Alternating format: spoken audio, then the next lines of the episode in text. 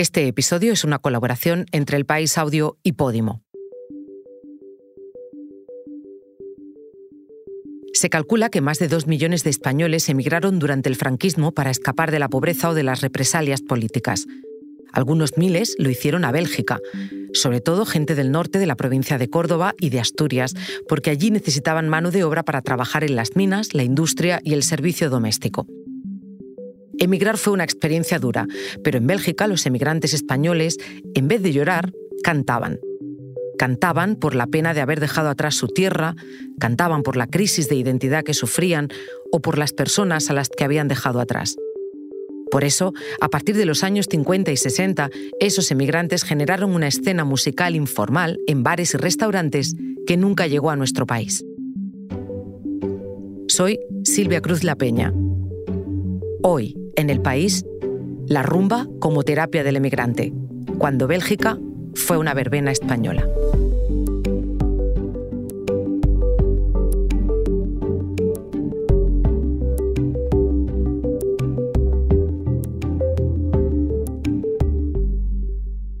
Esta historia la trae mi compañero Dani Sousa.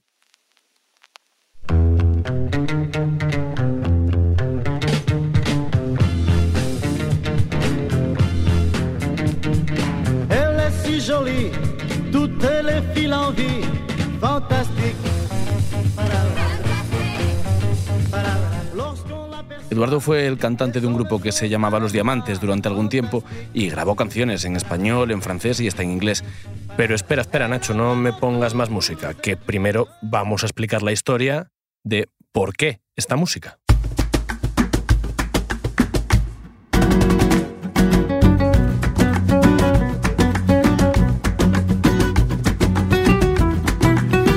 Eso vamos a empezar por el principio, por explicar la relación musical que une a Bélgica con España.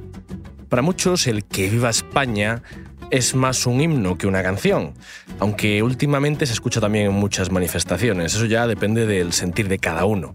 Quizás ese paso doble de Manolo Escobar sea una de sus canciones más famosas, pero hay que contar la verdad los hechos, que para eso estamos aquí, y puede ser que decepcionen a algunos. El que viva España, de Manolo Escobar, no es de Manolo Escobar.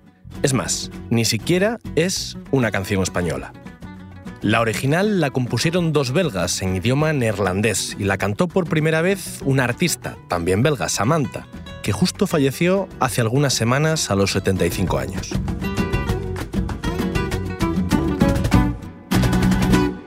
El estreno de la canción en la década de los 70 coincidió con los tiempos en los que España se consolidaba como uno de los grandes destinos turísticos preferidos por los europeos del norte. Y es gracioso el videoclip porque los belgas intentan recrear el ambiente que hay en un bar español, en cualquier bar español. Este es quizás el mayor ejemplo de la relación musical que une a Bélgica con España, pero hay mucho más. Y la que vamos a contar en este episodio es una historia no muy conocida, de ese panorama musical y de un patrimonio cultural que la emigración española creó allí en Bélgica. Una manera, de alguna forma, de llevarse la patria en la maleta.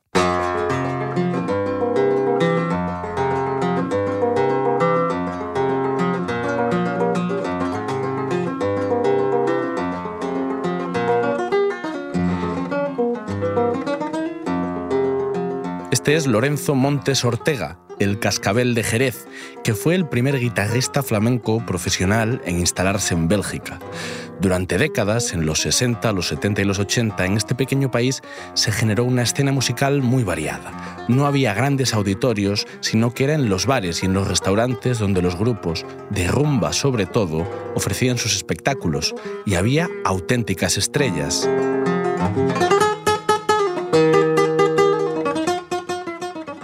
Hoy la mayoría de esos bares han cerrado ya y ese patrimonio estaba olvidado hasta que un día, hace unos años, un chico de Salamanca, Miguel Menéndez, se mudó a Bruselas con su novia para buscarse la vida y se encontró, no sé si en la basura o en un mercadillo, bueno, no sé qué encontró exactamente.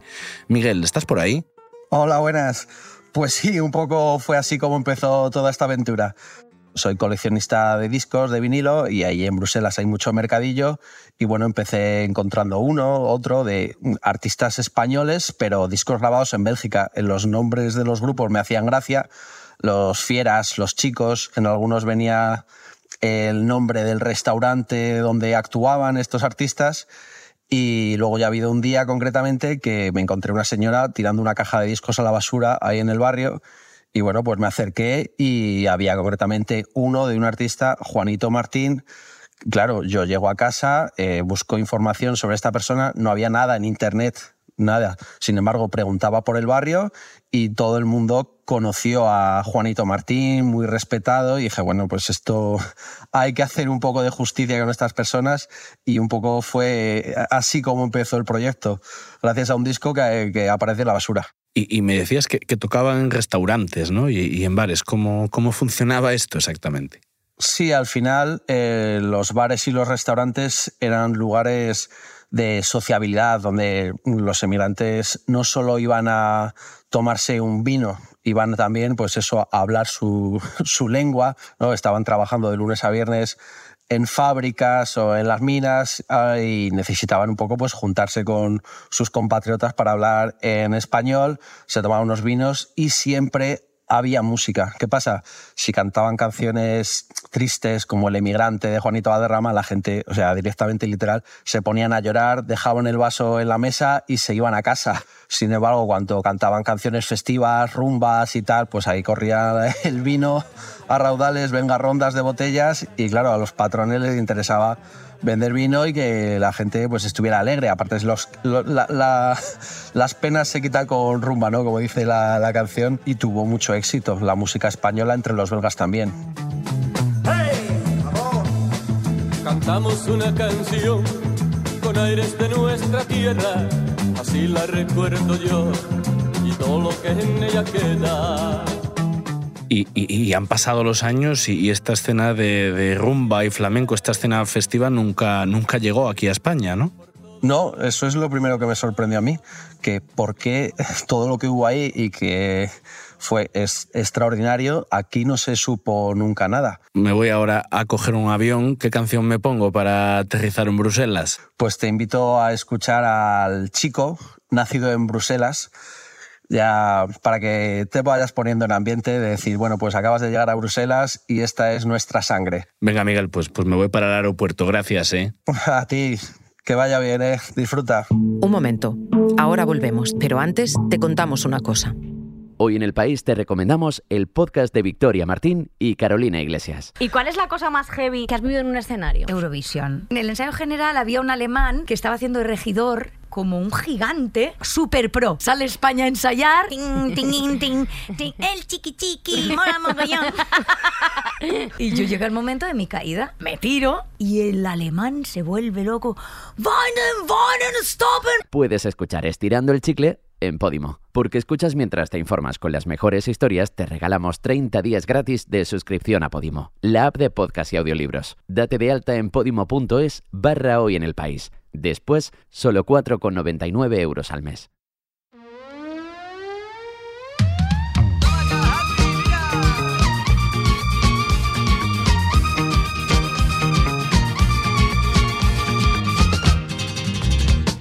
Que yo nacido en Bruselas, llevo el flamenco la sangre, mis padres son andaluces.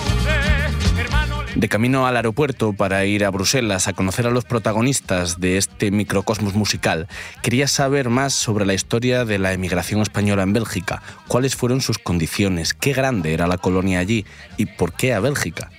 Así que hice una parada primero en la estación de tren de Atocha para charlar con el historiador José Baviano, que es coordinador técnico del Centro de Documentación de la Emigración Española en la Fundación Primero de Mayo me parecía simbólico quedar aquí, ¿no? donde, donde los trenes, José, para, para hablar de migración. ¿Cuántos españoles se emigraron durante la dictadura?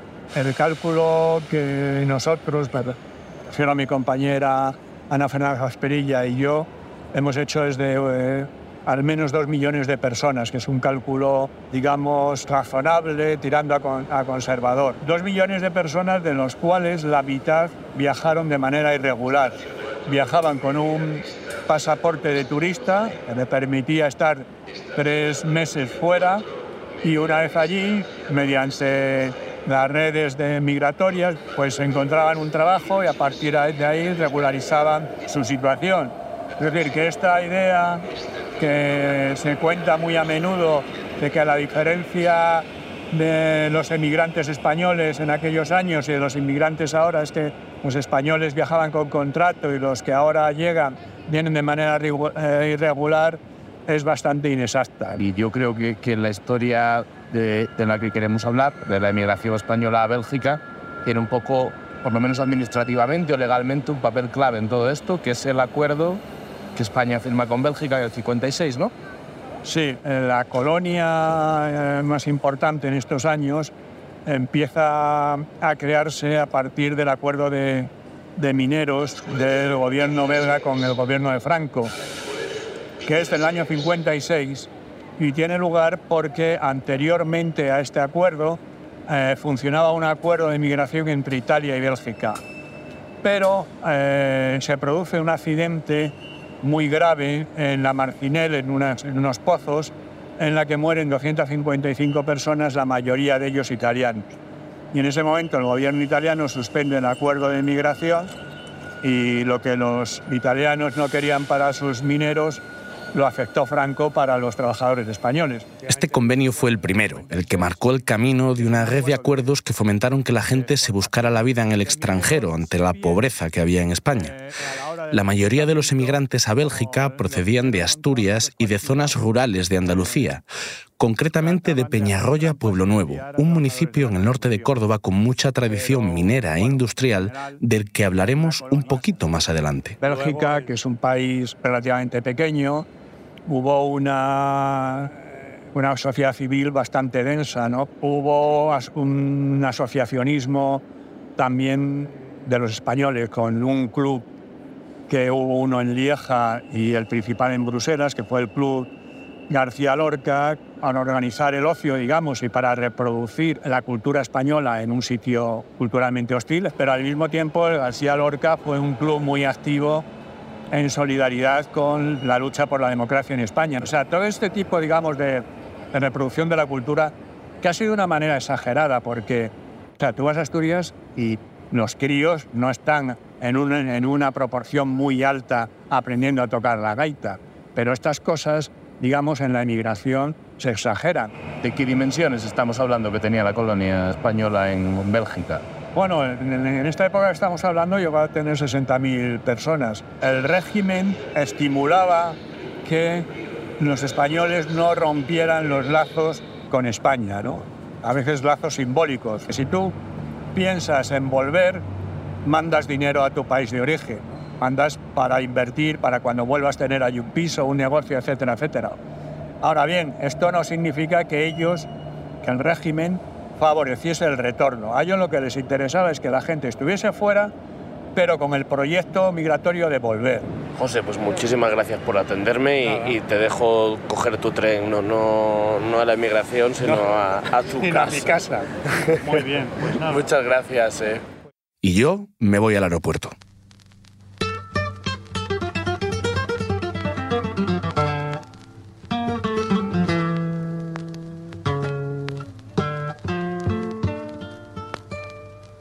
buscando nuevas fronteras. Salí de la patria mía, pero yo siempre la llevo en el corazón metida. Buenos días, señores y señores. Desde la cabina les habla el comandante darles la bienvenida a este vuelo de Ryanair con destino a Bruselas.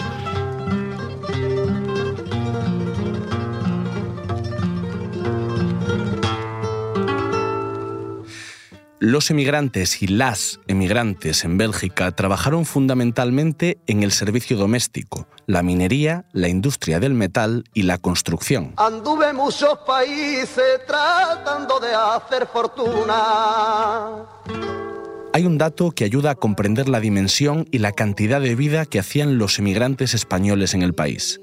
Solo en la ciudad de Bruselas, en el año 1967, había 227 bares y restaurantes españoles, 123 comercios de alimentación y más de 150 negocios diferentes, desde sastrerías hasta clases de flamenco.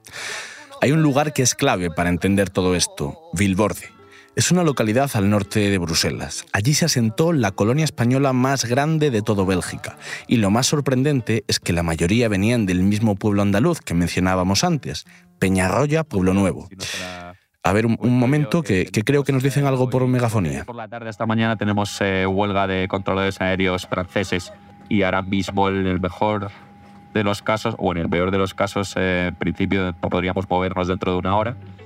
Ya que nuestro avión a Bruselas sale con algo de retraso, voy a aprovechar para hacer una llamada a Jerónimo Moedano, que es el cronista oficial de Peñarroya Pueblo Nuevo.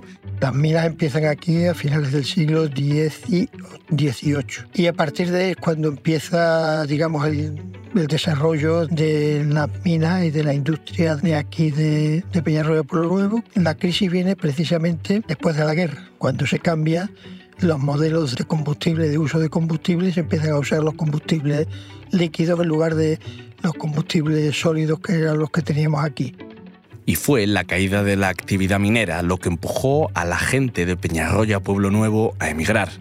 Durante décadas, la sociedad minera y metalúrgica de Peñarroya, de capital francés, fue sinónimo de progreso y riqueza hasta el final de la década de los años 60. Estos años eh, son los años en los que se produce una, una emigración sostenida, una media de entre 800 y 900 eh, personas que van, emigran cada año del pueblo. En Bélgica mm, ya teníamos, digamos, una cierta tradición de emigrantes, mucho menor que la que en esta década de los 60, en los años 30, porque esa zona, mm, digamos que es parecida en cuanto a estructura minera y estructura industrial. La mayoría de los emigrantes que se van desde aquí, de Peñarroya Pueblo Nuevo, a Bélgica, eh, se radican en la ciudad de Bilborde que está justamente en zona flamenca.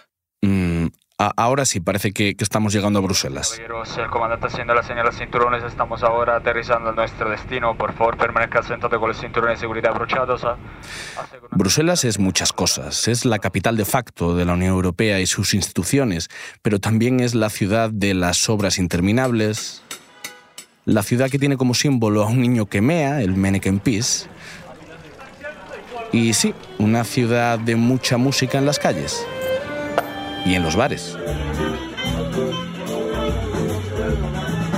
Nada más aterrizar quise ir a conocer algunas de las personas que fueron en su momento estrellas entre los emigrantes. Es el caso de Chico Cantón, que es uno de los artistas más famosos de aquellos tiempos, de aquella emigración española en Bélgica. Él es uno de los miles de españoles que viven en la pequeña ciudad de Bilborde. Sus padres son cordobeses y sí, de Peñarroya, Pueblo Nuevo. Así que me cogí un tren para ir a conocerlo.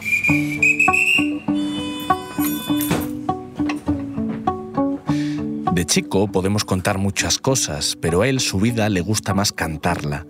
El primer grupo del que formó parte se llamaba Los Chicos y eran conocidos como los rumberos de Bruselas.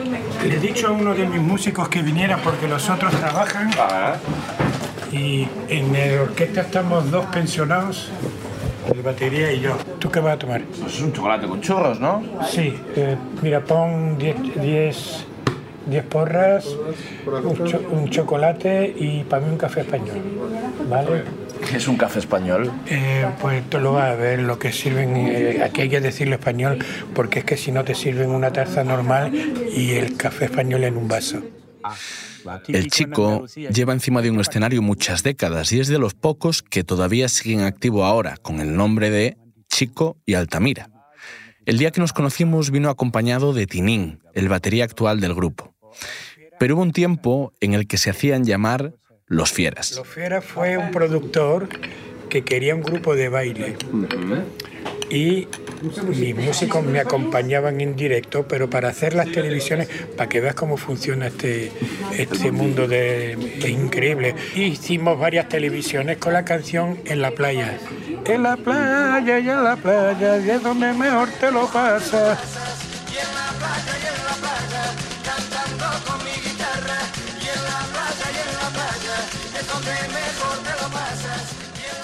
Pues esa canción funcionó bastante. Fue un hit en Holanda, aquí en Bélgica y en España resulta que no querían que fuera un grupo del extranjero que hiciera esta canción allí en España. Y la, inter- la interpretaron los marismeños, que sale allí en Andalucía y mi familia. Chico, chico, te estamos oyendo aquí en España. Y digo, teta, que no soy yo, que son los, que son los marismeños. Hubo un momento en el que las salas de baile y las fiestas españolas se contaban por decenas en Bélgica, pero eso ya queda atrás. A pesar de eso, ellos siguen ensayando, ya casi más por hobby y por cariño que por otra cosa. Enseñamos todos los viernes. ¿Juntáis los cinco? ¿En dónde os juntáis? Eh, casa, en un su casa. En, el garaje. En un garaje bien preparado, que él ha preparado. Aquí empezamos a las 7 el ensayo hasta las 9. A las 9 y cuarto estamos aquí en un club español que había el Peñarrosa. Cogimos la costumbre de acabar el ensayo y no a comer. Y eso lo hacemos todos los viernes, todos los viernes cuando hacemos el ensayo. Y esa es vuestra rutina de viernes, ¿no? Do- Dos horas de ensayo. Y tres horas de charla. Y tres horas de charla. Después vamos a cenar y charlamos. y- La mayoría de estos grupos de música hispano-belgas no eran profesionales.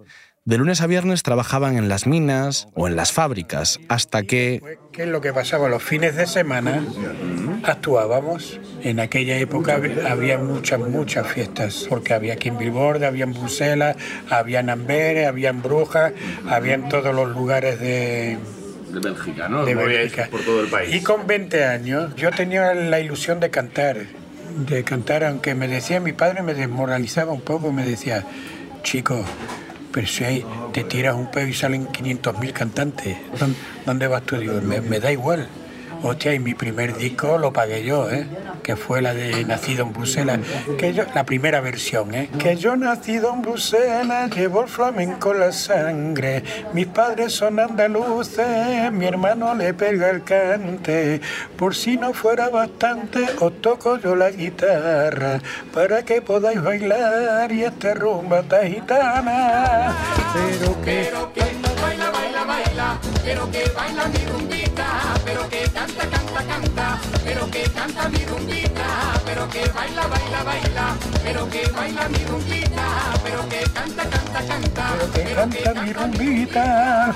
Muchos se, se verían, ¿cómo explicarlo? La misma historia que yo, de que han nacido aquí.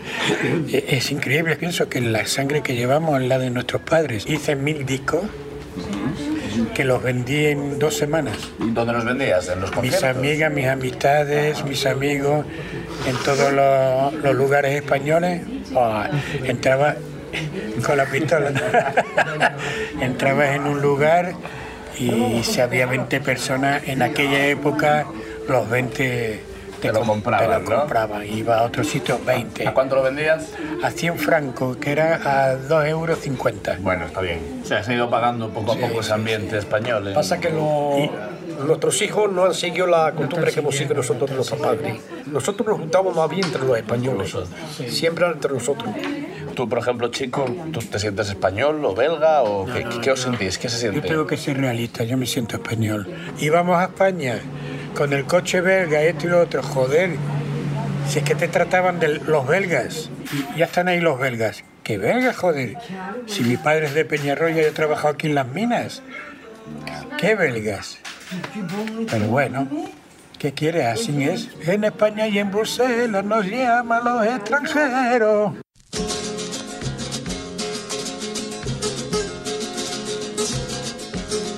Nos llaman los extranjeros por tener el pelo negro. Por tener el pelo negro. Nos llaman los extranjeros por tener el pelo negro. Negro lo tiene mi padre, negro lo tiene mi madre. Negro lo tiene mi madre, que nació y en nuestra España, negro lo tiene mi madre. Y aunque yo nací en Bruselas, llevo sangre de mi España. Soy extranjero,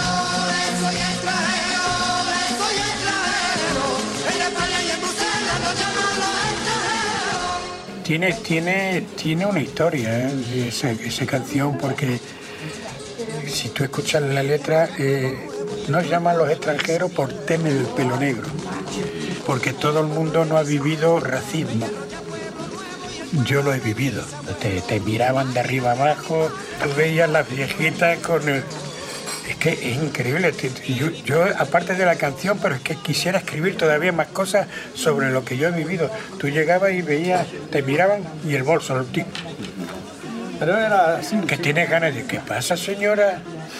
Porque ese detalle de coger el bolso así.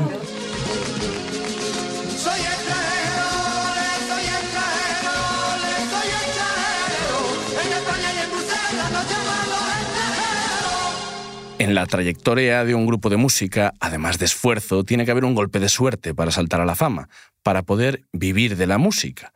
Tiene que coincidir que alguien apueste por ti.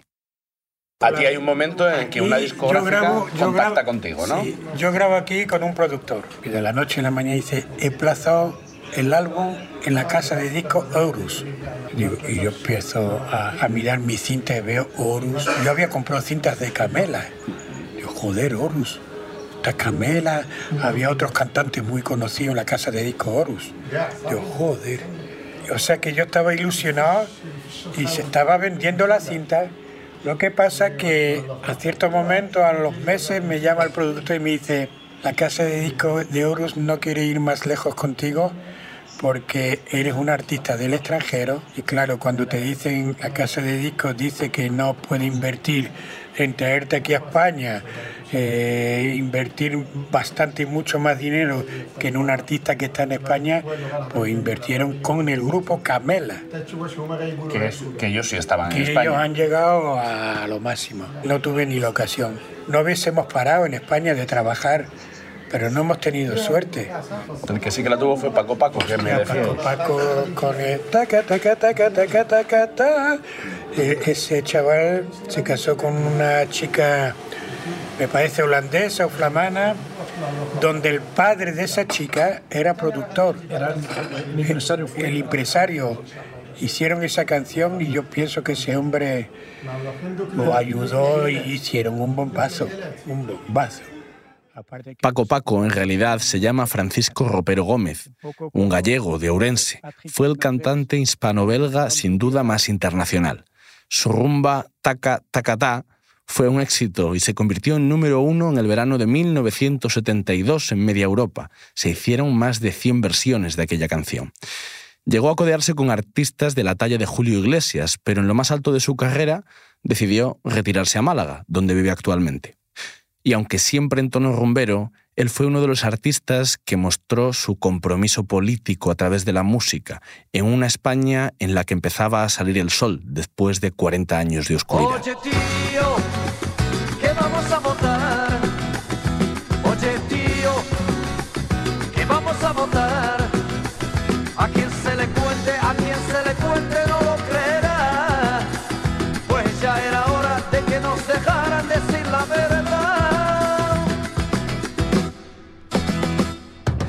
Esta canción la lanzó con motivo de las primeras elecciones democráticas que se celebraron aquí, pero fue prohibida en todas las radios españolas. Quizá no sentó bien a las autoridades tomarse aquello de la política con un poco de gracia.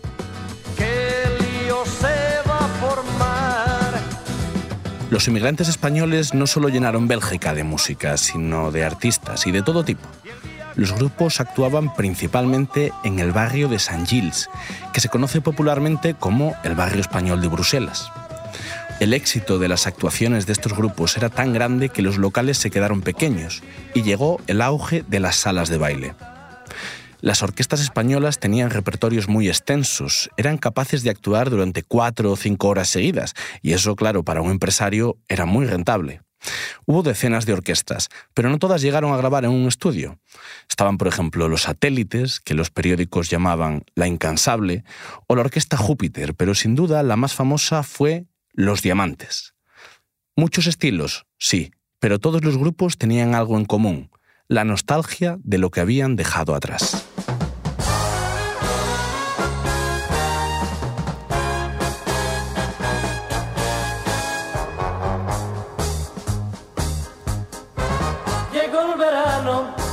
Llegó el verano, que bien lo vamos a pasar en esas playas de nuestra España que nos alegra al contemplar.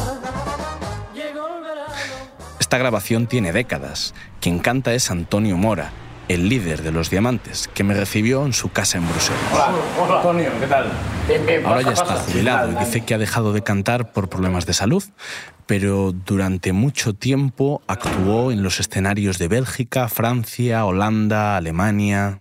¿Cómo llegaste aquí a Bruselas? Joder.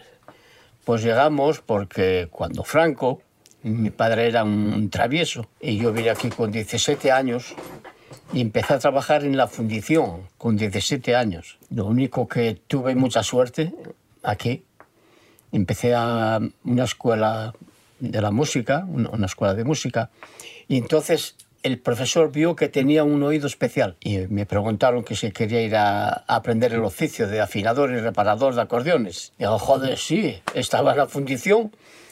Cualquier cosa era mejor, ¿no? Y, y- y me dijo, bueno, vamos a hacerte un examen. Y me, y me mandaron a, a París. Y luego vine aquí y, y era único en, en Bélgica. ¿Y de esto es de lo que has trabajado toda tu vida, entonces? No, conocía al afinador de pianos del concurso de la reina Elizabeth y aprendí a afinar pianos. Y por las tardes iba al- al colegio para aprender electricidad. Y tengo 77 años y sigo todavía reparando averías. Yo aquí fue donde aprendí todo. Este país, lo, único, lo poco que tengo fue el país este que me lo dio. Trabajando. Se unió a la conversación Giuseppe, un italiano rebautizado a la española como Pepe, que también formó parte de los diamantes. ¿Cómo, cómo os conocisteis? No- Nos conocimos, pues fue mi hermano que trabajaba con su padre en la fundición también y hab- hablando de la música dijo que su hijo que tocaba. Y vino con nosotros y ya empezamos a tocar. ¿Esto con cuántos años? Pepe, ¿qué la está de cantar como sea de J'avais 18 ans. 18 años. 18 años. O sea, que sois amigos de toda la vida, vosotros dos. Sí, claro. Tocamos entre 25 y 30 años, todos los sábados y domingos, porque en fin de semana trabajábamos. Te- Teníamos un- uno que cantaba muy, muy bien. Se llama, porque Eduardo. vive todavía, Eduardo. Y, y tenía una voz, se parecía mucho a Tom Jones, buenísimo. ¿Pero por qué? Pero se fue con una orquesta italiana aquí. Y Antes toca- tocamos ahí en, en Alemania, en Francia, en Holanda. que éramos muy La gente, la gente le gustaba la música ambiente. Sí, sí. Y Pepe, y, rumba, pasadobre. y Pepe era un Casanova, él fue le dio, ¿eh? Porque ¿Se ligaba mucho con la música o qué? Y Pepe y Juan, y mi hermano, era los dos igual. Empezábamos a tocar en Alemania y digo, hostia, ¿dónde está la batería? Y el hermano. No estaba. Y aunque ahora frente a un micrófono presuman de que ligaban mucho con el grupo, el amor verdadero de Antonio es uno, es ella.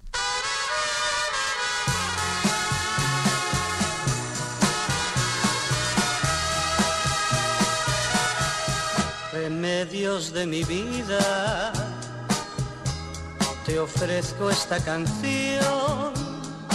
Esta canción se la compuso a su mujer, Remedios. Para muchos, cantar era una manera de matar la tristeza y las penas que pasaron desde el primer día en el que pusieron un pie en Bélgica con una mano delante y otra detrás. Después de la llamada de Antonio, Giuseppe, Pepe, se animó también a venir. Baila, baila, baila, baila, baila, baila, baila, me. Sí. Esa rumba taquitana que yo siempre cantaré, pero yo siempre cantaré. Si no comprendes español, mejor para ti. Y esta era la despedida de la orquesta. Sí. O sea, esto fue la última noche que tocaste. Eh, eh eso ya fue la, la, despedida. Ah, la, la, ahí en la... En Midi. En, en Midi, oui, oui. De los diamantes, igual que de toda la movida musical en Bruselas, ya solo quedan fundamentalmente recuerdos. En un cuartito del garaje de su casa, Antonio guarda todas las partituras y los carteles de los sitios a los que los diamantes llevaron su música. Lo que seguro nos han dejado todos estos grupos es un inmenso patrimonio artístico de música y también de composiciones propias. Por ejemplo, yo me he escuchado alguna canción vuestra y, y el ricachón, ¿qui- ¿quién era? Porque yo me imagino que el ricachón tenías que estar pensando en alguna persona. Ahí viene muy rumboso el ricachón, el ricachón, el ricachón, luciendo sus zapatos de charol, el ricachón.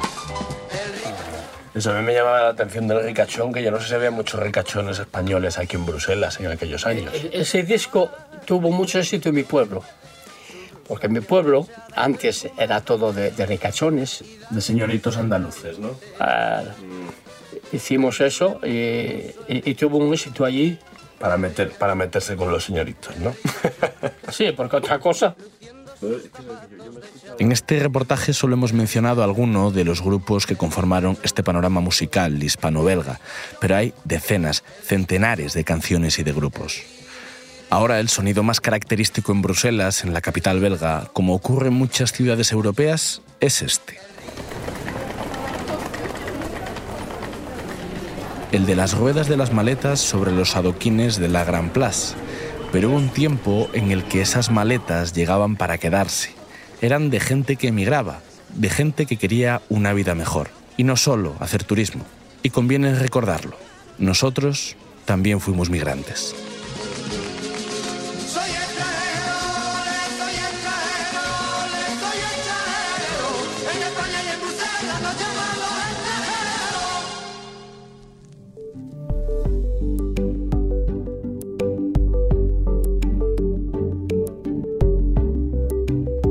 Este reportaje lo ha realizado Dani Sousa, el diseño de sonidos de Nacho Taboada y la edición de Ana Rivera.